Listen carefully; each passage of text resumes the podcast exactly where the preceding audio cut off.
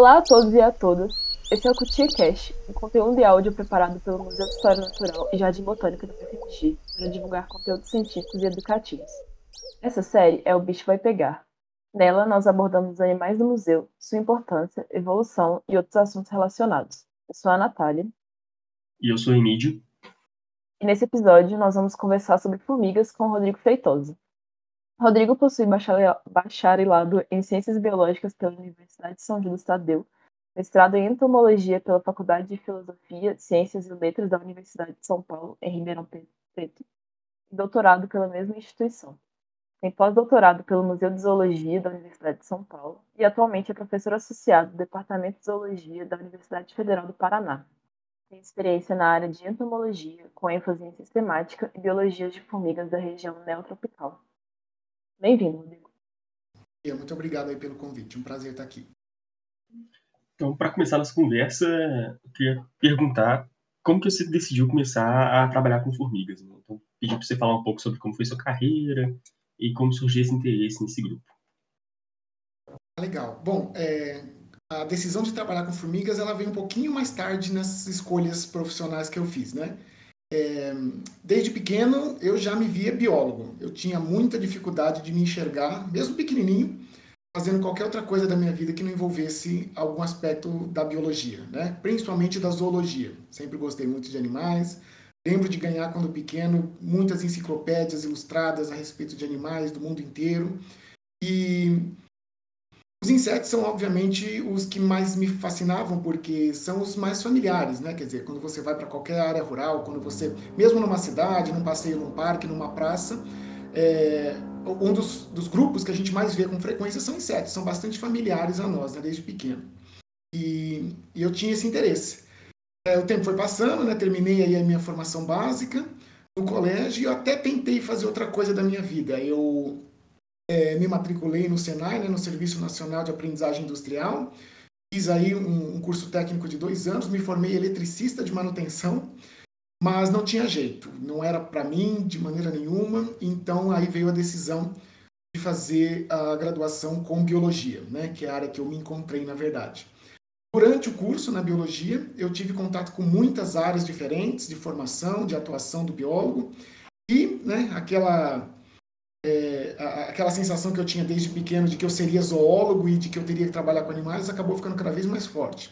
A dúvida durante minha graduação era que animais estudar, né? Sempre gostei muito, por exemplo, de trabalhar com, com peixes, né? Trabalhar assim, de conhecer, de estudar, de ver. Eu, a gente pescava, meu pai me levava para pescar quando era pequeno com meus irmãos, então eu tinha uma quedinha por peixes. Durante a minha graduação, eu cheguei a fazer um estágio com moluscos no no Instituto de Pesca, no Parque da Água Branca, em São Paulo. Mas o que definitivamente cravou a minha, a minha preferência por insetos foi a disciplina de zoologia de invertebrados, na qual a gente teve que montar um insetário, né? Como parte da avaliação da disciplina, a gente teria que coletar, processar e identificar em grandes grupos, né, em ordens, os insetos para a nota dessa disciplina. E foi nesse momento que eu decidi que aquilo era o que eu gostaria de fazer para o resto da minha vida. Então essa, essa atividade, eu brinco que nunca acabou, né? Esse meu insetário eu nunca terminei de montar. Com o tempo eu fui aprendendo que não é possível para uma pessoa só estudar todos os insetos que existem, né? A gente está falando do maior grupo é, de animais que existe no planeta. São mais de um milhão de espécies conhecidas, e aí eu entendi que eu teria que tomar uma decisão, uma difícil decisão, né? De sobre que insetos eu iria estudar. Terminada a minha graduação, né, eu fui procurar um estágio, eu já estava interessado em fazer a carreira acadêmica e fazer a pós-graduação com entomologia, né, com estudo dos insetos. E eu fui bater na porta dos professores ali no Museu de Zoologia da USP, no bairro do Ipiranga, em São Paulo. Eu, eu, eu morava em Guarulhos, né, uma, uma, cidade ali da Grande São Paulo, fiz toda a minha formação na Universidade de São Judas, que fica no bairro da Moca, em São Paulo, e procurei o Museu de Zoologia no Ipiranga para ver se eu conseguia um estágio, trabalhar de alguma forma projetos relacionados a insetos. Bati ali na porta de alguns professores, né, alguns é, trabalhando com besouros, outros com cupins, mas não tive muito sucesso no começo. Os professores diziam que não tinham vaga no laboratório, ou ficavam preocupados né, pelo fato de eu estar saindo de uma universidade particular, talvez eu não conseguisse acompanhar a rotina de, de, de, de trabalho, de pesquisa num, numa instituição pública, né, principalmente do nível da USP. Até que em uma das últimas conversas que eu tive lá, é, eu marquei um horário com o professor Carlos Roberto Ferreira Brandão. Nesse momento, ele era então o diretor do Museu de Zoologia e ele conduz o laboratório de Himenóptera do Museu de Zoologia da USP. A especialidade dele é formigas e só depois dessa conversa com ele, só depois que eu ingressei no laboratório dele, é que eu, é, eu me dei conta de que eu tive a sorte de estar sendo orientado ali, de ter sido aceito pelo maior nome da mirmecologia neotropical, né? É uma pessoa super destacada por conta dos alunos que formou, por ser o líder de uma das principais coleções de formigas do mundo, né? Por ser o curador dessa coleção, que é a coleção de o acervo de formigas do Museu de Zoologia da USP, e uma pessoa que tem uma contribuição tremenda, né, em termos de publicações científicas, divulgação envolvendo formigas. E aí o resto é história. Ele me aceitou para trabalhar no laboratório. No início, eu fui estagiário de um aluno de doutorado do professor Brandão, o, o agora doutor Rogério Rosa da Silva. Trabalhei em projetos diferentes no laboratório, principalmente na parte de suporte a processamento de material, montagem, coleta, é, etiquetagem, organização. E com o tempo, meu interesse foi só aumentando. Mergulhei de cabeça no mundo das formigas, até que uh, consegui aí convencer o meu orientador a, me, a, a, continuar comigo no laboratório durante a minha formação acadêmica formal. Foi aí que eu ingressei no mestrado pela Universidade de São Paulo, né, o programa de pós-graduação em entomologia, em Ribeirão Preto, mas desenvolvi o meu mestrado, assim como meu doutorado, no Museu de Zoologia da USP, sob a, a orientação do professor Beto Brandão. E foi aí que surgiu, então, essa minha relação com as formigas, que hoje são, além do meu trabalho, né, além do meu ganha-pão, são meu hobby e minha maior paixão. Então, é, essa é a minha história, minha chegada na mirmecologia, que é o estudo das formigas. Rodrigo, atualmente você também faz divulgação científica, né, no seu laboratório. Me fala um pouco como é que você chegou nisso. É, exatamente. Assim, eu fico com um pouco de receio sempre que alguém me diz é, ou, ou, me pergunta a respeito do nosso trabalho de divulgação científica eu nunca, eu nunca fiz um curso, ou eu nunca me aprofundei muito é, a respeito da teoria, né, da divulgação científica. Foi um, é um movimento que agora envolve todo o meu grupo de trabalho aqui na Universidade Federal do Paraná, onde eu estou já há oito anos. É, foi um movimento que surgiu por conta de uma necessidade crescente que a gente via de fazer o conhecimento sair um pouquinho dos muros, né?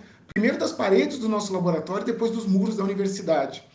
Então era muito comum a gente ouvir comentários de pessoas, tanto né, conhecidos quanto comentários na mídia, celebridades, pessoas até importantes, políticos, diminuindo a importância né, do trabalho feito em universidades, da pesquisa básica, principalmente envolvendo entomologia. Né? As pessoas tinham muita dificuldade para entender, é, ainda tem, né, na verdade, muita dificuldade para entender por que é que se investe em pesquisa científica envolvendo insetos, por que estudar formigas, besouros ou qualquer outro animal, e, por exemplo, não procurar não, é, uma ocupação que envolva um fim mais nobre. Por exemplo, é, por que não pesquisar a cura do câncer? Por que não pesquisar a cura de doenças graves? Então, as pessoas tinham dificuldade de entender que tudo em termos de ciência está conectado, né? Que o que a gente faz quando trabalha com insetos é um serviço de base, é um trabalho de base para alimentar todas as outras áreas que as pessoas consideram que são as mais importantes. Então, não existem áreas importantes, não existem grandes questões científicas sem respostas às questões científicas simples, que nem sempre são tão simples. Então, por ver essa falta de conhecimento, né, e por saber que ela, em grande parte, era culpa dos pesquisadores, é culpa dos cientistas da academia, que costumam, costumam ainda né, fazer ciência para cientistas, eu notei que era muito importante que uma parte da, do nosso tempo, do nosso esforço no laboratório, deveria ser empregado na divulgação da pesquisa que a gente faz. Foi daí que nasceu essa veia, né, essa vertente de divulgação científica aqui do nosso laboratório.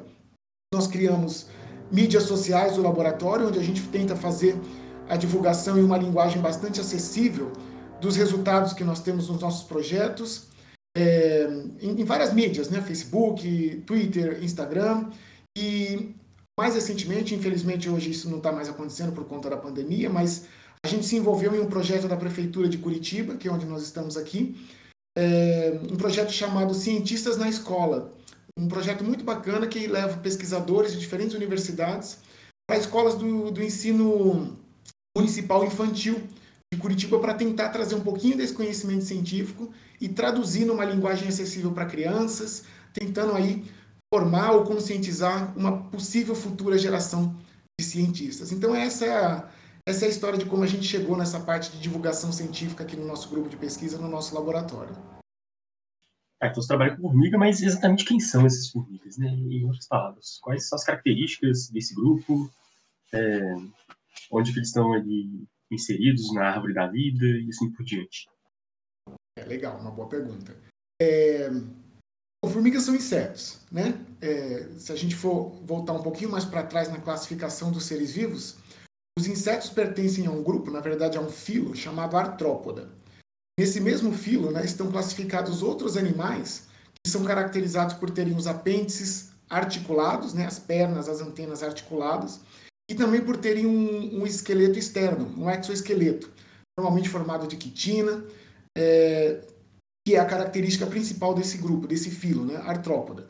Nesse filo também estão classificados outros animais bastante comuns e que a maioria das pessoas conhece. Não precisa ser cientista para conhecer, por exemplo, aranhas, escorpiões, lacraias, né, as centopeias, crustáceos, camarões, esses bichos todos, incluindo também os insetos. Né? E os insetos, por sua vez, é, formam o grupo mais especioso, né? o grupo com maior número e maior diversidade de espécies conhecidas no mundo hoje. Estão em basicamente todos os ambientes, sejam eles aquáticos, sejam eles terrestres, do mundo inteiro. E esses insetos são divididos em ordens. Né? E as formigas estão classificadas junto com as abelhas e as vespas em uma ordem chamada Hymenoptera. Então a ordem Hymenoptera é, é caracterizada por abrigar as vespas, as abelhas e as formigas. Então, formigas pertencem a uma família, família Formicidae, dentro dessa ordem, da ordem Hymenoptera.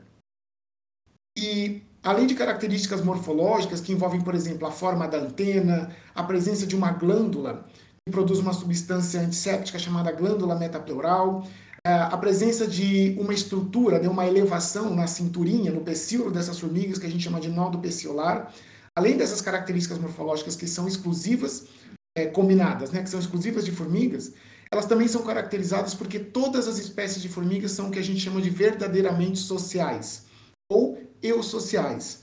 A maior parte das pessoas conhece, sabe como funciona de maneira básica um ninho, uma colônia de formigas, né?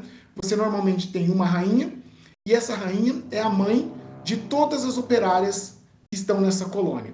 Então a rainha tem a função reprodutiva, ela passa ali a maior parte da sua vida colocando ovos dentro do ninho. Esses ovos dão origem a pequenas larvas que são cuidadas pelas operárias.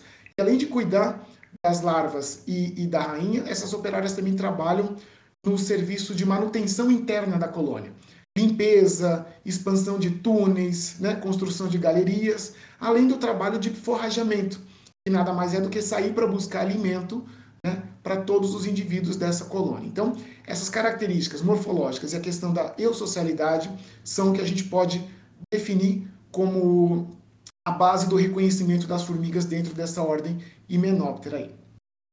É, por que, que é importante a gente estudar e falar sobre sobre formigas. Qual que é a importância delas para o ecossistema? Essa sua pergunta é a base do, do nosso trabalho de divulgação científica. Né? É, a nossa, o nosso trabalho como pesquisadores aqui, além né, da, da investigação científica envolvendo formigas, é mostrar para a sociedade, para as pessoas de maneira geral, por que é que nós fazemos isso. Né? É, formigas, do ponto de vista ecológico, é, do ponto de vista ecológico, perdão, são uh, animais absolutamente indispensáveis, né? Se você for pensar, por exemplo, que as formigas, ao lado dos cupins, são os insetos mais abundantes do planeta são encontrados em todos os ecossistemas terrestres, com exceção dos polos, né? Por questões óbvias, né, de temperatura, as formigas estão em todos os ecossistemas terrestres do planeta. E pelo fato de fazerem ninhos no solo, é, essas formigas trabalham como uh, o que a gente chama de engenheiras de ecossistema. Esse trabalho de escavar o solo para fazer as colônias, de ampliar as galerias do solo, acaba removendo as camadas mais profundas do solo para a superfície e permite uma maior entrada de água, de ar nesse solo, tornando normalmente esse solo bastante fértil nas regiões próximas aos formigueiros. E isso tem uma importância ecológica tremenda do ponto de vista da, do estabelecimento e da diversidade de espécies vegetais, né, de plantas que vão ocorrer nessas regiões onde as formigas estão fazendo seus ninhos. Formigas também são muito importantes porque uma boa parte delas, a gente está falando de cerca de 14 mil espécies, uma boa parte dessas espécies é, é predadora. Isso significa que ela se alimenta de outros pequenos animais, outros artrópodes terrestres, outros insetos principalmente. Sem o controle, né, sem esse ato de alimentação das formigas sobre essas populações de insetos, essas populações de outros insetos poderiam, por exemplo, se tornar é, muito grandes, descontroladas, a ponto de se tornarem pragas agrícolas ou pragas urbanas, como nós conhecemos normalmente. Então, as formigas têm um controle muito grande no equilíbrio da população de artrópodes em qualquer ecossistema terrestre. Além disso, as formigas estão envolvidas em diferentes parcerias, que a gente chama de mutualismos, né? envolvendo plantas e envolvendo outros animais, por exemplo, insetos que são sugadores de seiva. Existe uma ordem de insetos chamada Hemiptera, esses insetos são caracterizados porque boa parte da sua alimentação vem da seiva que eles sugam de plantas. Normalmente, as formigas, muitas espécies de formigas, fazem parcerias com esses insetos, de maneira que, eles, que elas protegem esses insetos da ação de predadores, aumentando a sua população e a dispersão desses insetos. Ao mesmo tempo, as formigas também podem fazer parcerias, mutualismo, com plantas. As plantas secretam uma, uma substância açucarada, o néctar, por estruturas chamadas nectários extraflorais, ou seja, aqueles que não estão no interior das flores, para atrair as formigas. Essas formigas atraídas a essas plantas, elas acabam desempenhando um papel muito forte de defesa dessa planta. Isso permite com que essa planta consiga se reproduzir, crescer e se desenvolver sem um ataque de herbívoros, né? Ou seja, na ausência das formigas, essas plantas dificilmente conseguiriam chegar à idade adulta, ao pleno desenvolvimento. E eu poderia continuar aqui listando uma série de funções ecológicas que as formigas desempenham, incluindo, por exemplo, a dispersão de sementes de plantas, né, que algumas formigas granívoras acabam transportando para o ninho, e nesse serviço elas acabam dispersando e fazendo com que essas sementes cresçam de uma maneira um pouco mais é, saudável, longe da planta mãe. É, então eu poderia passar aqui um bom tempo listando para vocês quão importantes são as formigas em qualquer ecossistema terrestre. Mas eu espero já ter pelo menos dado uma pista, dado uma indicação de por que, que é tão importante estudar esse grupo, é, considerando a importância ecológica que esse grupo tem. Sem falar na importância econômica e na importância médica. Né? A gente tem formigas, por exemplo, que possuem, a, associada ao seu aparelho de ferrão, uma glândula de veneno, e esse veneno pode ser é, bastante potente e causar reações alérgicas importantes em algumas pessoas. Então, existem grupos e grupos de pesquisadores no mundo estudando o perfil químico desses venenos e uma forma de tratar essas ferroadas que as pessoas podem sofrer para diminuir os acidentes causados por ferroadas de formigas. A gente tem também importância econômica. Né? Muitas formigas são conhecidas por serem, entre aspas, pragas agrícolas. Então, quem nunca viu a formiga saúva, né? a formiga quem-quem, que são formigas cortadoras de folhas? Essas formigas, quando têm suas populações desequilibradas, são é, insetos potencialmente daninhos a grandes plantações, a grandes cultivos, o que causa aí prejuízos de milhões de, de reais por ano é, na agricultura né, no Brasil e em outras regiões onde elas ocorrem. Então, é uma lista de importâncias que essas formigas, que esses organismos têm e que tornam necessário o estudo, a compreensão de como elas estão é, organizadas, de, quais, de qual é o seu é, comportamento, de qual é a sua diversidade em termos de número de espécies, que a gente possa lidar com todas essas questões ecológicas de uma maneira mais precisa, de uma maneira mais, mais direta, clara. Ou seja, esse trabalho de base que a gente faz estudando as formigas, ele serve como suporte para todas as pesquisas feitas em nível mais, é, mais avançado do ponto de vista científico e tecnológico para controlar controle de populações de pragas, controle de populações de formigas de importância sanitária ou mesmo para conservação e manutenção dos ecossistemas terrestres. Então as formigas nesse sentido elas são absolutamente fundamentais e é por isso que a gente estuda elas. Normalmente, quando a gente fala sobre formiga, a primeira reação que a gente tem é uma reação é, um, um, pouco negativa, né? São esses animais que às vezes estão na casa da gente, é, ficam comendo nossa comida, ou então até na nossa horta. É, então, pensando nisso, eu queria fazer é, três perguntas, né? Primeiro, por que, que essas formigas têm a tendência tão, tão grande de conviver com a gente tão intimamente, né? É, quem são essas formigas? São algumas espécies específicas, ou então qualquer tipo de formiga tem a capacidade de entrar nas nossas casas, entrar nas nossas hortas e assim por diante? E por fim, como é que eu faço para lidar com esses bichos, né? Sem ser no caso, na maneira do veneno, né? Que sem, sem necessariamente ter que sair matando todos eles. É, é uma excelente pergunta. Na verdade, são três excelentes perguntas. É, bom, eu quero falar um pouquinho então sobre esse estigma que não só as formigas, mas muitos insetos têm, que é essa palavra, né? Essa palavra que, para quem trabalha, para quem se dedica a estudar esses organismos, até causa até algum arrepio, alguma tristeza, que é essa palavra praga, né? O que, que é uma praga? É, praga é um conceito bastante egoísta do ponto de vista humano, porque a gente vai tender a chamar de praga todo e qualquer animal que entre em conflito com os nossos interesses, como se só os nossos interesses importassem na natureza. E a coisa a gente sabe que não funciona assim, né? Então, é, respondendo a sua pergunta, é, uma formiga só vai se tornar um problema, uma praga, quando ela entrar em conflito com os interesses humanos. Ou seja, naturalmente, em um ecossistema é, equilibrado, nós não vamos ter formigas consideradas pragas. Tá? Uma outra coisa que tem que ser feita é a justiça com relação a essa imagem que as pessoas têm das formigas. Eu falei para vocês que as formigas têm cerca de 14 mil espécies conhecidas. Provavelmente esse número é muito maior. A gente calcula que no mundo existem aí pelo menos 20 mil espécies de formigas. Essas formigas que estão associadas às nossas casas, às residências, às edificações urbanas, são no máximo 100 espécies. 100 espécies de 14 mil que ocorrem no mundo inteiro. Então é absolutamente injusto chamar as formigas de praga por causa de 100 espécies, sendo que elas têm quase 20 mil espécies conhecidas. Então, esse é o primeiro ponto que a gente tem que desmistificar, que a gente tem que quebrar. Formigas e nenhum, nenhum outro inseto são pragas em um ambiente controlado, em um ambiente equilibrado, tá bom? E essas formigas, elas têm facilidade, é, essas 100 espécies, elas têm facilidade em se adaptar ao nosso ambiente, porque elas basicamente, para sobreviver, precisam de abrigo e alimento, certo? Muitas formigas conseguiram é, superar os efeitos negativos das alterações ambientais que os seres humanos causam e conseguiram converter né, esses efeitos a seu favor. Então, essas formigas nas nossas casas, nas nossas hortas, nos nossos jardins, quintais, elas vão se beneficiar de restos de alimentos que a gente fornece, né?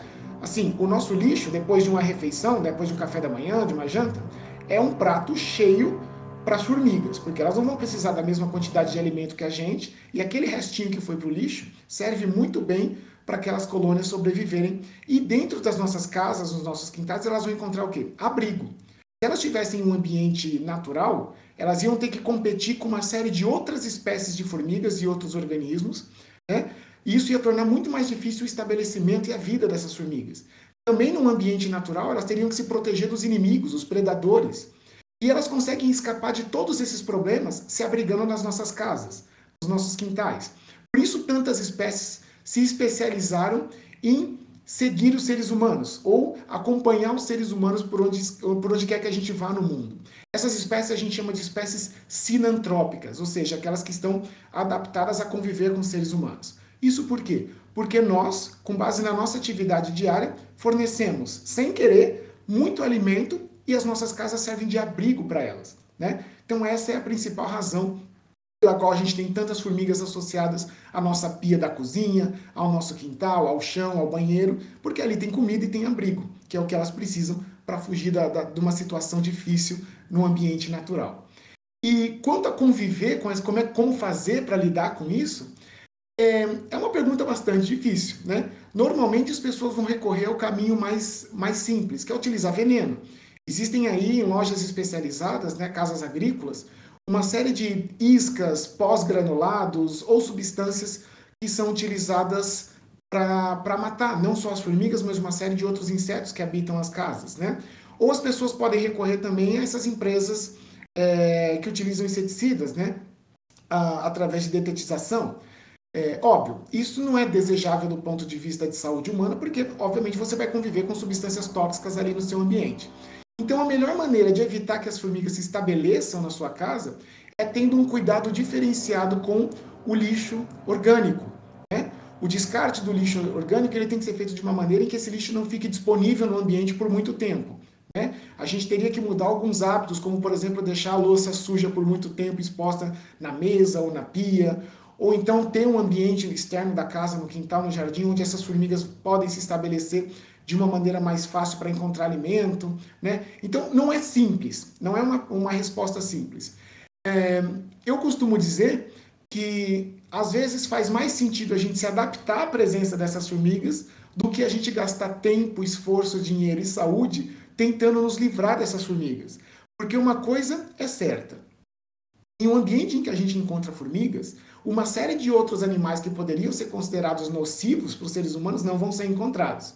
Formigas, por viverem em colônias, né, por viverem em sociedades, elas tendem a ser extremamente limpas do ponto de vista sanitário. Elas têm glândulas que produzem substâncias que são, a gente chama de é, antimicrobianas, né, que são antissépticas.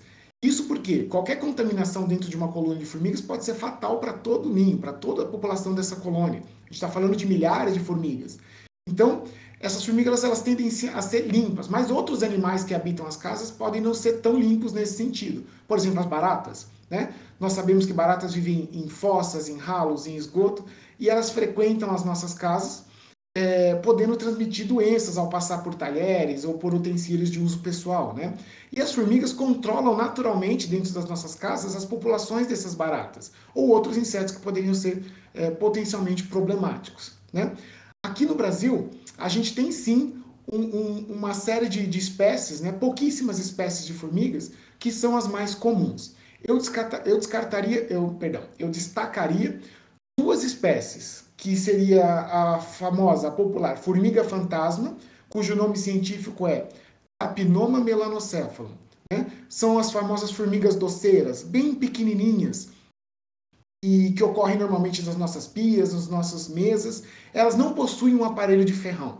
Então as pessoas, os moradores, não precisam se preocupar em serem ferroados por essas formigas. Mas elas incomodam no sentido de estarem ali sempre caminhando pela pia. As pessoas às vezes têm a impressão, né? É uma coisa muito mais social do que um problema de saúde.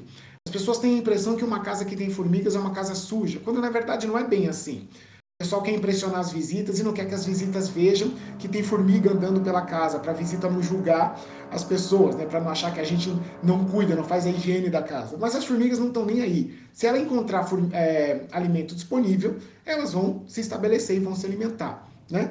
Então, essa seria a formiga fantasma. Uma outra espécie muito comum em, em habitações humanas é a formiga louca, né? o nome popular formiga louca, que é a Paratrequina longicornis é o nome científico são muito rápidas e elas recebem esse nome de formiga louca porque elas andam em zigue-zague, né, de uma velocidade muito grande. Então, dá a impressão de que ela não sabe direito para onde está indo, que ela está perdida, que ela está desorientada. Essa também é uma espécie que se aproveita da, do abrigo e do, do alimento que ela encontra em abundância em casas humanas para poder se estabelecer. Então eu acho que existem outras espécies que são sinantrópicas, né, que são, estão associadas à atividade humana, mas essas aqui no Brasil são as duas mais comuns, que a gente vai encontrar com mais frequência. Espero ter respondido suas três perguntas aí. Você respondeu muito bem. É, você falou sobre, sobre ninho, sobre colônia, né? A gente pensa muito nisso quando a gente fala de formiga. Eu queria saber, queria que você falasse um pouco mais como é que, como é que esses bichos vivem, né? Tipo, como é que funciona o sistema de castas? É o mesmo para todas as espécies? São todas as espécies que têm ninho? Como é que é? É uma boa pergunta. É, no caso das formigas, né, diferente de outros insetos sociais, todas as espécies de formigas são o que a gente chama de verdadeiramente sociais. O nome, né, o termo é, científico para esse tipo de organização é eusocialidade, né, ou do grego, né, socialidade verdadeira. Isso por quê? Porque é, as formigas elas cumprem três requisitos básicos do ponto de vista da sociobiologia que, que fazem com que elas sejam classificadas como verdadeiramente sociais, como eu sociais. Esses três requisitos básicos são: primeiro, sobreposição de gerações dentro da colônia. Ou seja, em uma mesma estrutura familiar, a gente tem pelo menos duas gerações convivendo. No caso, a rainha e as suas filhas, as operárias. Então, esse é o primeiro quesito é, coberto. O segundo requisito para um, um organismo ser considerado verdadeiramente social é sobreposição. É, é, não, mentira, esse eu acabei de falar, é sobreposição de gerações, perdão. É a divisão do trabalho reprodutivo. Tá? Então, a divisão do trabalho reprodutivo significa que as formigas elas podem ser divididas em pelo menos duas castas. Uma casta reprodutora, rainhas e machos, e uma casta estéril, que não é fértil, né? Que é uma, a, a casta das operárias. E o terceiro requisito básico para uma espécie ser considerada verdadeiramente social é o que a gente chama de cuidado cooperativo com a prole. Então, um grupo dentro de uma unidade colonial abre mão da sua própria dispersão, da sua própria reprodução, para ficar na colônia de sua mãe cuidando dos indivíduos mais jovens. Então, essas três características, né, a divisão do trabalho reprodutivo, sobreposição de gerações e cuidado cooperativo com a prole, esses três requisitos formam o que a gente chama de a base da, da eusocialidade. Todas as espécies de formigas são verdadeiramente sociais, são eusociais, certo? Então não existe formiga solitária. Então é, é, essa é a base da organização em uma colônia. Normalmente, é, em boa parte dos casos, né, nos modelos clássicos de ciclo de vida das formigas, a gente tem dentro de uma colônia a rainha. Né? A rainha é aquela, aquela formiga que tem como características tem um tamanho corporal maior, tem os olhos mais desenvolvidos, mas principalmente ter o abdômen um pouco mais largo, distendido, porque esse abdômen vai abrigar os ovários dessa rainha. E a, e a, rainha tem os ovários bastante desenvolvidos porque ela é a única dentro da colônia, num sistema básico, né, numa colônia básica, que vai colocar ovos. Então, a rainha passa a vida dela inteirinha colocando ovos no interior da colônia. Esses ovos vão dar origem a operárias. Todas as filhas, todas as operárias de uma colônia de formigas são fêmeas.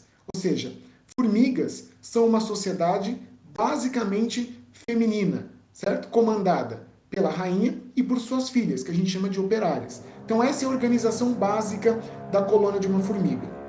É, as formigas, além de, dessa, desse modelo básico que eu falei, né, que a gente tem uma rainha as operárias, a gente pode ter colônias que a gente chama de poligínicas, ou seja, são várias rainhas que ocorrem dentro de uma mesma colônia. E existem inúmeras variações para esse modelo básico que eu estou mencionando para vocês, certo? Uma pergunta muito comum nesse caso é, tá, você disse, Rodrigo, que as, a, a, as formigas são uma sociedade feminina, mas e os machos? Bom, os machos têm um papel muito restrito na colônia das formigas, na sociedade das formigas. Os machos, eles só vão surgir dentro de uma colônia no período reprodutivo. Em determinado momento do ciclo de vida da colônia da formiga, a rainha coloca ovos que vão dar origem a machos. Esses machos, eles são morfologicamente muito diferentes, muito diferentes das fêmeas dessas colônias, certo?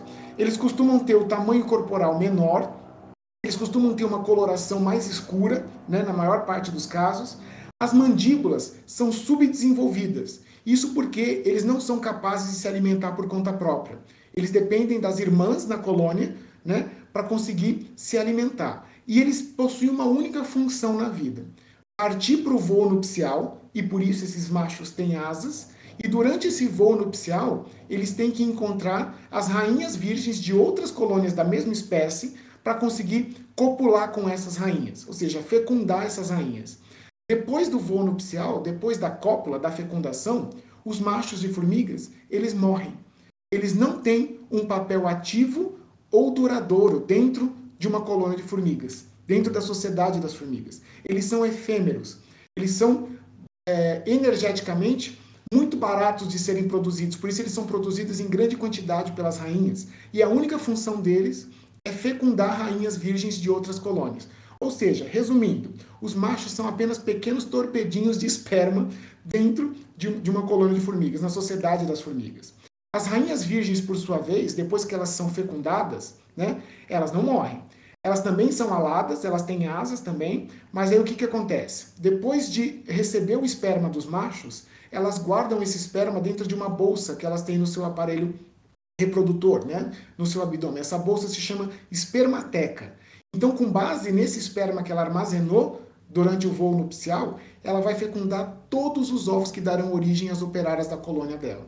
Então, depois da fecundação, depois no, do voo nupcial, dependendo da biologia da espécie, essa rainha é, ela vai buscar uma cavidade, seja uma cavidade natural, né, uma, um, um buraquinho numa casca de uma árvore, embaixo de uma pedra, uma fenda no solo, entre as folhas, ou uma, uma cavidade que ela mesma vai escavar. né? um buraco no solo, um buraco em uma, um galho de árvore, ou mesmo ali entre os, os azulejos da nossa casa, dependendo da, da, da espécie da formiga. E a partir daí ela vai começar a colocar os ovos que vão dar origem à sua primeira prole, ou seja, ao seu primeiro conjunto de filhas, certo? Diferente das rainhas e dos machos, essas filhas elas não têm asas. Elas são formigas relativamente pequenas comparadas às rainhas e elas têm a morfologia que a maior parte de nós conhece. Todas essas formigas sem asas que a gente vê caminhando por aí são operárias e todas são fêmeas. Então, a, a, a rainha recém-fecundada vai fundar a sua colônia e dentro dessa colônia ela vai começar a colocar ovos que vão dar origem a essas operárias. A partir daí, quem assume todo o trabalho no interior da colônia, né, de expansão do ninho, de defesa da colônia, de cuidado com os imaturos, de busca de alimento, são as operárias. As operárias, por isso que elas recebem esse nome, são a mão de obra dentro da colônia de uma formiga e normalmente elas não se reproduzem. Tá? Esse é o papel dedicado às rainhas. Então é mais ou menos assim que se organiza uma colônia de formigas. Espero ter, ter respondido sua pergunta. Você falou sobre, sobre o sistema de castas e tal, mas eu fiquei pensando sobre a questão dos ninhos. É, tipo assim, todas as espécies necessariamente possuem um ninho, assim, tipo, todos os grupos? Aquela formiga de correição, por exemplo. Como é que funciona? Entendi. Entendi a sua pergunta. é, o sistema de organização em castas, ele é, ele é o mesmo para todas as formigas, né? Ou seja, todas as formigas são verdadeiramente sociais. Vão apresentar sobreposição de gerações, cuidado cooperativo com a prole e, é, e divisão do trabalho reprodutivo. É, uma coisa é a organização social, a outra coisa é a estrutura colonial, né? É como os ninhos são estabelecidos. A maior parte das formigas que a gente conhece estabelecem ninhos fixos, ninhos que a gente chama de perenes, né? Ou seja, em uma, uma cavidade na vegetação, uma cavidade no solo. Esses ninhos são fundados pelas rainhas assim que elas são fecundadas e eles permanecem ali por muito tempo. Né? Algumas rainhas de formigas podem viver por algumas décadas, inclusive. É, mas existe sim um grupo de formigas que não faz ninhos fixos. Né? São as chamadas formigas de correição elas, todas as formigas de correição pertencem a uma única subfamília, né? As formigas pertencem à família Formicidae e as formigas de correição pertencem à subfamília Doriline. Nessa subfamília, a gente tem muitas espécies que vivem em constante deslocamento pelo solo nas regiões onde elas ocorrem. Muitas se deslocam subterraneamente, abaixo do solo, e muitas se deslocam sobre o solo, que são essas formigas de correição mais conhecidas. Né? Nesse caso, em vez de fazer ninhos fixos, elas fazem o que a gente chama de acampamentos, ou em inglês a palavra seria bivac. Né? Esses são ninhos temporários que servem apenas para conferir alguma proteção à rainha e às formas mais jovens da colônia. E esses ninhos eles não têm uma estrutura física uh, formal. Esses ninhos eles são formados basicamente é, pelo corpo das operárias. Então as formigas se juntam, as operárias se juntam e formam uma estrutura muito grande, muito protegida, né, porque essas formigas tendem a ter um aparelho de ferrão muito potente. E é nesse período que as formigas estabelecem uma fase estacionária enquanto elas estão se locomovendo. Né? É, para se mover para outro lugar, como não existe um ninho fixo, todo esse acampamento ele é desmontado e essas formigas voltam a se movimentar na forma de colunas, de verdadeiros rios de formigas pelos solos aí das florestas nas regiões onde elas ocorrem. Então, sim, a gente tem um grupo de, de formigas que não possuem uma colônia, um ninho fixo. E os ninhos estão em constante movimentação. São as formigas de correição aí da subfamília Dorelírio. Você tem razão, Natália. Nossa, eu acho essas formigas muito legais. Assim. Elas são mesmo, elas são o máximo. Elas são muito legais, só que às vezes aparecem, né? E, e dá um pouco de trabalho. Uh, tempo atrás mesmo eu tava num, eu tava no sítio, né, no interior, assim, com minha família, e apareceu na, na dispensa lá um tanto, e foi Deus nos acuda para poder limpar tudo e, e, tirar elas lá, e, e a picada dolorida. Eu imagino. Nesses casos, eu vou sugerir que vocês usem a sabedoria indígena. Os índios, eles têm um respeito muito grande por essas formigas de correição. Por quê? Bom, essas formigas né, fazem colônias que podem chegar a alguns milhões de operárias, né? E elas formam verdadeiros rios de formigas que são predadoras muito vorazes, se alimentam de basicamente todo tipo de organismo que elas encontram no caminho. Então, o que, que os índios fazem? Quando essas formigas estão passando ali pela região das aldeias, que elas estão invadindo as ocas, as moradias, ao invés de tentar matar desesperadamente, eles simplesmente tiram as pessoas de dentro e os animais de criação de dentro dessas ocas e deixam as formigas passarem. Por quê?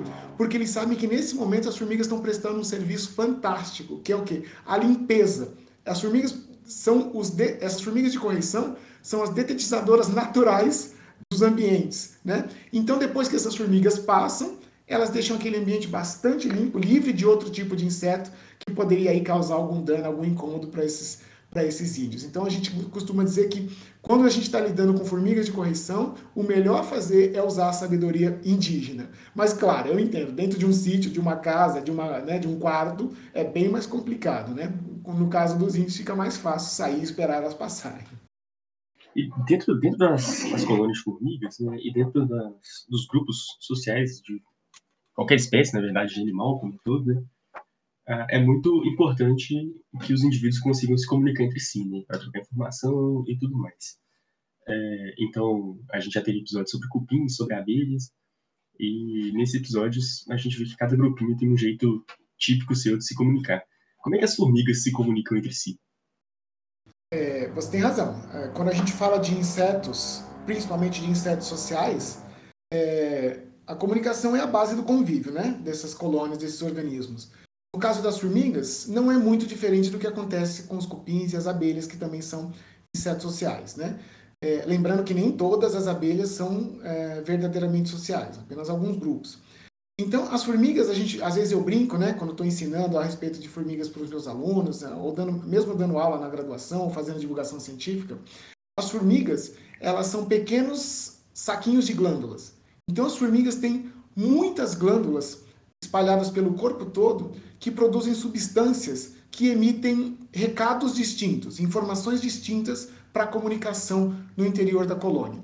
E essas glândulas, essas substâncias, na verdade, produzidas por essas glândulas, elas são detectadas por estruturas que essas formigas têm, principalmente nas antenas, né? que são sensíveis, que são poros sensitivos, é, e que permitem a comunicação entre os indivíduos da colônia ou entre indivíduos de colônias distintas. Ou seja, toda comunicação, todo sistema de comunicação em formigas é baseado numa comunicação química, né, em glândulas.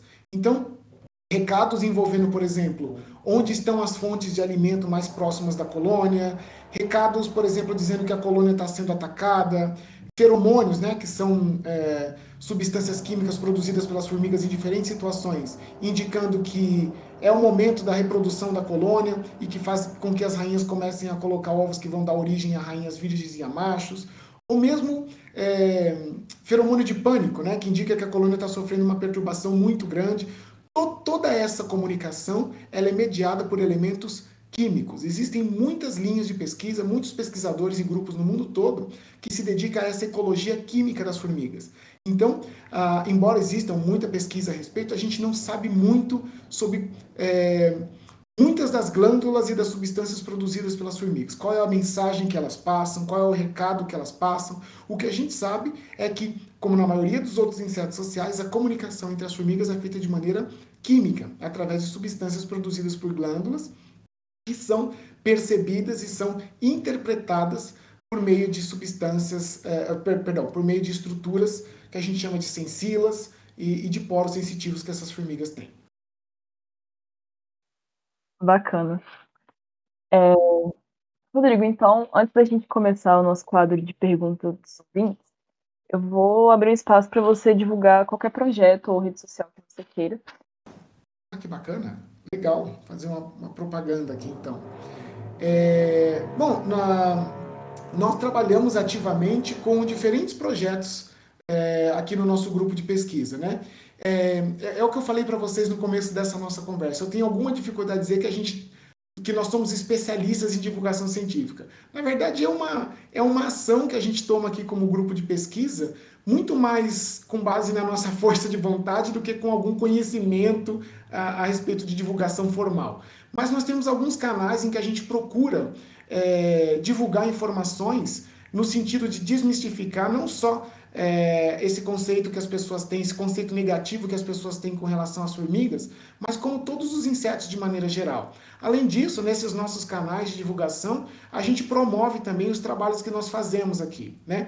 Então, nós temos muitos projetos envolvendo pesquisas científicas em diferentes áreas de conhecimento a respeito das formigas e que eles são publicados, como vocês sabem, numa linguagem extremamente formal, é, na maior parte dos casos em inglês, divulgados em revistas super especializadas, que na verdade vão ser lidos, esses trabalhos vão ser lidos mais por pesquisadores, né? Então o que a gente tenta fazer é pegar esses mesmos trabalhos e traduzir para uma linguagem um pouco mais acessível, divulgando nos nossos canais é, do laboratório. Então, por exemplo, no Facebook, se vocês tiverem interesse, vocês podem uh, acessar a nossa página que, uh, que tem o nome de Laboratório de Sistemática e Biologia de Formigas da UFPR. É um nome bem grande, né? mas essas páginas do Facebook elas permitem isso. Então, no Facebook, nossa página de divulgação é Laboratório de Sistemática e Biologia de Formigas da UFPR. Vocês vão reconhecer logo porque o nosso símbolo é um círculo preto com quatro formiguinhas brancas dentro, né? representando as áreas de conhecimento do estudo das formigas, a mirmecologia. Uma outra via de, de, divulgação científica que a gente usa é o nosso Instagram, né? Nossa página no Instagram, que é Feitosa Lab. Essa tem um nome mais amigável aí. É só seguir a gente lá e vocês vão ter contato também com a rotina do laboratório, né? As pessoas que estão entrando, os pesquisadores que estão saindo, é, com que cada um está trabalhando, os últimos trabalhos feitos, as nossas ações de divulgação, visitas às escolas, quando a gente recebe visitantes de fora, quando a gente está saindo para visitar as pessoas. Então, esse Instagram conta um pouquinho da história da rotina do Lab, além de divulgar os nossos trabalhos de pesquisa científica também. E nós temos o Twitter do laboratório, que também é Feitosa Lab. Tá? Então, se vocês aí têm contas no Twitter, é só seguir a gente ali no Feitosa Lab e vocês vão ver também as divulgações dos trabalhos que a gente faz aqui. Além do nosso laboratório, especificamente, a gente tem, eu, eu estou participando né, com outros colegas de outras instituições de alguns projetos científicos. E um deles, um que eu gostaria de divulgar aqui nesse espaço que vocês abriram aí muito gentilmente, é o projeto Formigas do Brasil.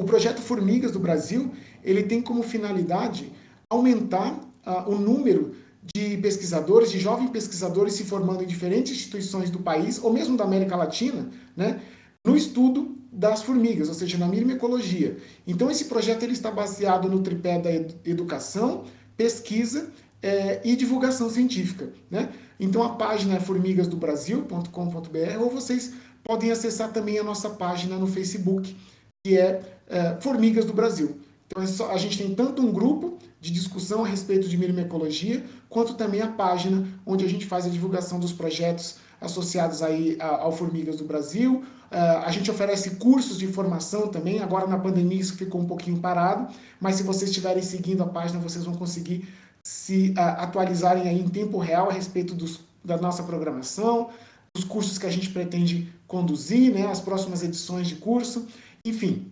Esses são os canais que eu convido vocês a participar. E óbvio, se vocês entrarem nesses canais aí do nosso laboratório do Formigas do Brasil, vocês vão encontrar associados aí muitas outras páginas envolvendo a mirmecologia ou estudo dos insetos que vocês podem passar a seguir também. São os nossos colegas, nossos companheiros aí de outras instituições que também fazem um trabalho muito bacana, muito bonito de divulgação científica.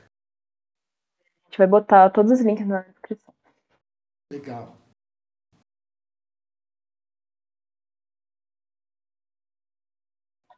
Então, acho que agora, para poder finalizar o episódio, a gente pode começar com as perguntas que os ouvintes mandaram para a gente.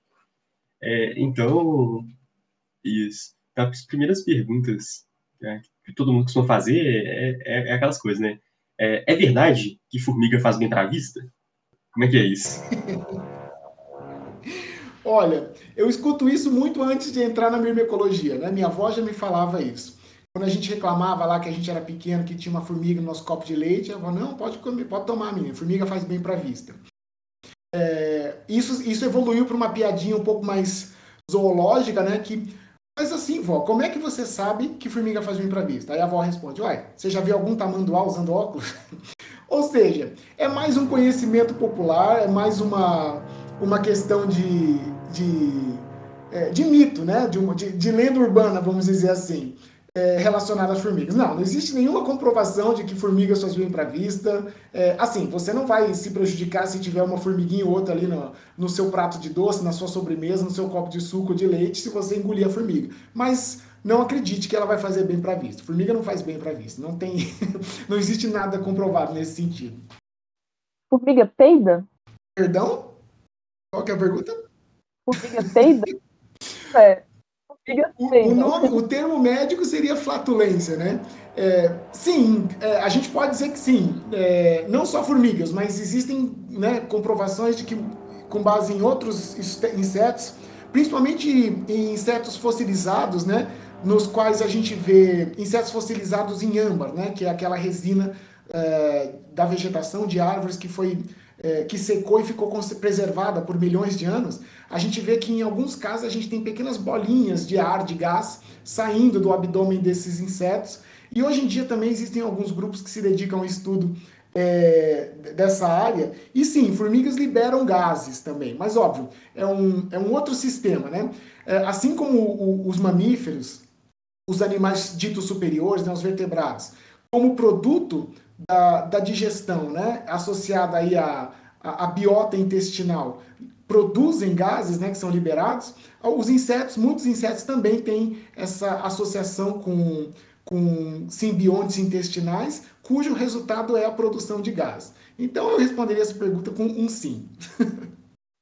Só para deixar claro que a gente está perguntando da Não, sem problema nenhum, não tem problema nenhum. É mais divertido.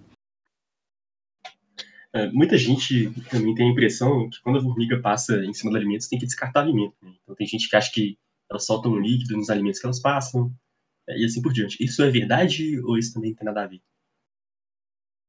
Olha só, eu me preocuparia com essa questão de formigas transmitindo micro-organismos potencialmente causadores de, de, de, doenças em um ambiente, por exemplo, hospitalar. Né? Em um hospital, a gente sabe né, que as pessoas estão ali por uma razão, ainda mais hoje em dia, é, e aí a gente pode ter uma preocupação com a presença de formigas, porque elas podem, por exemplo, caminhar sobre o lixo hospitalar, ou elas podem passar por uma região ali é, contaminada e depois levar esses contaminantes para um ambiente, por exemplo, de uma UTI neonatal, uma UTI geriátrica. Isso pode ser um problema grave. Agora, em ambiente doméstico, não existe nenhuma razão para acreditar que se uma formiga passou ali pela sua maçã ou pelo seu prato de comida, você tem que jogar essa comida fora porque ela está contaminada. É muito diferente do que acontece, por exemplo, com moscas, né? Que a gente sabe que estão ali frequentando o lixo e são muito conhecidas como vetoras de, de micro-organismos causadores de doença ou baratas. Então, eu confesso que eu não teria essa preocupação, no caso do ambiente doméstico, de descartar um alimento só porque uma formiga passou por ele. Como eu falei, formigas têm um cuidado né, pessoal com a sua higiene, porque, porque vivem em sociedade, é, muito grande. Então, nesse sentido, isso minimiza muito o risco de transporte em ambiente doméstico, tá? E isso minimiza muito o risco de transporte de micro-organismos causadores de doença por formigas, simplesmente pela passagem em cima de um, de um prato de comida, de um talher, de uma fruta que a gente vai se alimentar. Então, eu não, eu não me preocuparia com isso, não. Qual é a maior formiga do mundo? A maior formiga do mundo, é, na verdade, pertence a um, a um sexo, né, que é, são os machos de formigas de correição africanas, né? Existe um gênero de formigas de correição na África chamado Dorilus. E os machos dessas formigas são conhecidos como as maiores formigas do mundo, tanto que elas são chamadas em inglês de salsage flies, ou seja, de mosca salsicha. Elas podem atingir aí próximo de 6 centímetros de comprimento. Então calculem aí o tamanho dessa formiga. Com relação às operárias, as maiores formigas do mundo ocorrem aqui no Brasil. São as operárias de uma espécie que a gente chama de Dinoponera gigantea que ocorrem principalmente na região amazônica. Aí a gente está falando de formigas que podem se aproximar cerca de 4 centímetros de comprimento, que ainda assim são formigas de tamanho bastante respeitável, né? Se você considerar que a maior parte das formigas é relativamente pequena. Como as formigas se localizam no meio ambiente? Elas usam geolocalização? Sim, esse deslocamento das formigas é, é, é feito via geolocalização, sim. É, existem vários estudos e teorias a respeito. Algumas formigas, por conta da concentração de metais no sistema nervoso, podem utilizar o próprio campo magnético da Terra para se locomover, para se deslocar. Mas o que a gente sabe nas espécies que são conhecidas é que muitas usam o que a gente chama de sinais ambientais, né, de landmarks. Ou seja, elas marcam pontos conhecidos no horizonte próximo aos seus ninhos. Muitas utilizam, por exemplo, a, o teto das florestas, o dossel das florestas. Então, quando você está no solo da floresta e olha para cima, você tem a copa das árvores, né, formando ali um jogo, um mosaico com a luz do, do, do, céu, né, do sol, e as formigas detectam esse mosaico e memorizam isso de maneira a utilizar esse, é, esses desenhos, esses mosaicos do, do teto da floresta como um guia para poder sair e voltar para os ninhos. Outras formigas utilizam o número de passos que elas dão para saber exatamente em que direção e quantos elas têm que dar de volta para a colônia. Então existem várias maneiras de localização. As formigas têm vários GPS associados que permitem com que elas consigam se movimentar no ambiente. Qual a expectativa de vida de uma formiga? É, a resposta, como boa parte das respostas na biologia, é depende. Eu já falei para vocês que os machos são efêmeros, eles vivem muito pouco, né? A única função deles é a reprodução, então depois da reprodução eles morrem. A gente está falando aí provavelmente de no máximo duas semanas ou mais, dependendo da espécie, né? As operárias também não vivem muito, certo? O tempo médio de vida de uma operária, e agora eu estou respondendo de uma forma bastante abrangente e grosseira, porque isso não é conhecido para todas as formigas, eu diria que é de um ano, tá? Nos, nos grupos que são conhecidos. Mas as rainhas, como são a, a o útero, né? Se a gente pensar que, a formiga, que o ninho de uma formiga é um grande organismo, as rainhas seriam o útero desse organismo. Essas vivem mais. E a gente tem casos aí de, de rainhas em ambiente artificial, né, que viveram mais de 20 anos, por exemplo. Aí não sabemos se isso ocorre também em região, é, em, em situação natural. Mas as rainhas vivem bastante, as operárias vivem menos e os machos menos ainda, eles são efêmeros. Como são as sensações das formigas? Elas sentem cheiro, ah, enxergam, etc. E como que elas encontram o açúcar dentro do saco de açúcar na minha casa? É, bom, acho que são duas perguntas né, embutidas aí. A primeira é essa que você falou sobre os sentidos. A gente tende a interpretar né, os outros organismos de um ponto de vista bastante humano, o que é natural, né? A gente conhece os nossos sentidos, né? Nós estamos acostumados com os nossos sentidos desde pequenos, né? Dor, frio, calor, cansaço, essas coisas.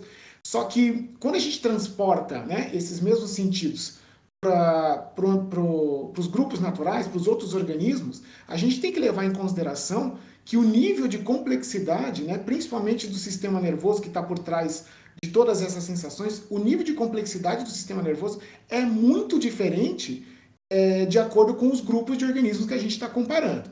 Então, comparar de maneira direta né, as sensações que as formigas sentem com as sensações que nós humanos sentimos é um erro muito comum de, a gente cometer quando não tem muito conhecimento a respeito desse tema. É, eu diria que a resposta é bastante variável no sentido sobre o que, que as formigas sentem é, em relação à dor, é, porque o sistema é, nervoso delas é relativamente rudimentar comparado ao nosso, embora, obviamente, comparado aos grupos mais é, básicos de, de, de seres vivos, ele é bastante avançado. Então, é, eu não saberia dizer para vocês se a, a, complexidade do sistema nervoso de formigas permite com que elas sintam o que a gente interpreta como dor, nós seres humanos. Mas com certeza, o sistema nervoso dessas formigas permite que elas consigam interpretar que uma determinada lesão, um determinado ferimento, um, um determinado contato contra o seu corpo, ele é nocivo, ele é negativo. Então elas são capazes de se retirar, de retrair os membros, de se proteger com base nessa sensação. Se essa sensação é dor do ponto de vista humano, a gente não pode afirmar com tanta certeza. E como as formigas encontram alimento? Bom, formigas têm um aparato sensorial muito potente, né? Falei para vocês então que as antenas das formigas funcionam como se fossem super narizes, né, comparado com nós seres humanos. Elas conseguem encontrar alimento muito com base é, nos odores, né? Ah, qualquer fonte é, potencial de alimento para as formigas está liberando ali voláteis que são detectados no ar por essas formigas, ou essas formigas simplesmente encontram esse alimento fazendo o que a gente chama de forrajamento, patrulhando, né? Então elas saem do ninho e elas começam a andar num perímetro ali do ninho em busca, aleatoriamente em busca de uma fonte de alimento. Uma vez que elas encontram esse recurso, aí o que as formigas fazem é o que a gente chama de recrutamento. Elas encontram um recurso e elas marcam quimicamente uma trilha desse recurso até a colônia para indicar para as irmãs dela de colônia, assim, olha, eu encontrei alimento. E o que aí as irmãs precisam fazer é seguir essa mesma trilha, fortalecer essa trilha de maneira a aumentar rapidamente o número de formigas nessa fonte de alimento. O nome disso é recrutamento. Então, essa é uma das formas que as formigas encontram também ali o açúcar, é, na nossa pia, o resto de comida, o caldo de carne, enfim. É assim que elas fazem para encontrar alimento nesses ambientes. Como elas conseguem carregar tanto peso? É, o nome dessa área, né, que, que investiga esse potencial que não só as formigas, mas insetos e animais de maneira geral têm, de tanto de se deslocar, de, de, de movimentar apêndices, quanto de transportar recursos, é chamado de biomecânica, né? E as formigas conseguem carregar tanto peso, né, mais peso do que o, o, o que elas, é, do que o corpo delas, do que elas mesmas pesam, justamente por causa da configuração dos seus apêndices, da maneira como esses uh, apêndices estão associados a músculos, que por sua vez estão ancorados em regiões do, do exoesqueleto interno das formigas, né, do esqueleto interno nesse caso, né, não do exoesqueleto, é, que permitem com que elas consigam, que esses músculos consigam exercer uma força muito maior do que se eles estivessem organizados de uma outra maneira. Então, elas conseguem transportar tanto peso porque elas possuem uma configuração em termos de musculatura, articulação e aderência né, dos, da musculatura que permite com que ela levante uma carga muito maior do que o seu próprio corpo. Muito chique, é realmente bem impressionante. É, mas eu acho que nós já estamos encaminhando a uma hora de gravação. Eu acho que a gente pode encerrar o episódio por aqui. Muito obrigado, Rodrigo, pela participação. Imagina, Vitor, foi um prazer. Muito obrigada. Nada, Natália. Espero que vocês tenham conseguido material suficiente aí para a gravação. E eu peço, eu peço desculpa para vocês se ficou em alguns momentos aparente aqui a obra que eles estão fazendo no fundo com a furadeira. Espero que vocês consigam limpar isso na, na edição. E qualquer coisa eu posso repetir para vocês alguma coisa aí mais para frente, tá bom? Obrigado, mas acho que foi tranquilo. Não problema. Tá bom. Muito obrigado e muito obrigado também ao ouvinte que escutou a gente até aqui. Até mais. Tchau, pessoal. Obrigado.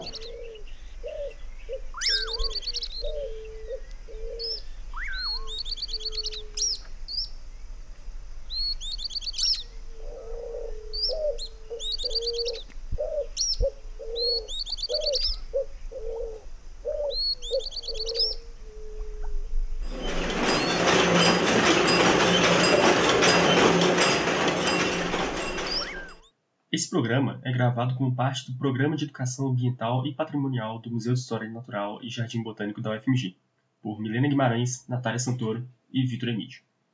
A vinheta foi feita por Mariana Dutra, assessora de comunicação do museu, e a edição de áudio por Vitor Emídio. Participação especial de Rodrigo Feitosa. Silhueta de Formiga obtida no Filopic e editada por Vitor Emídio.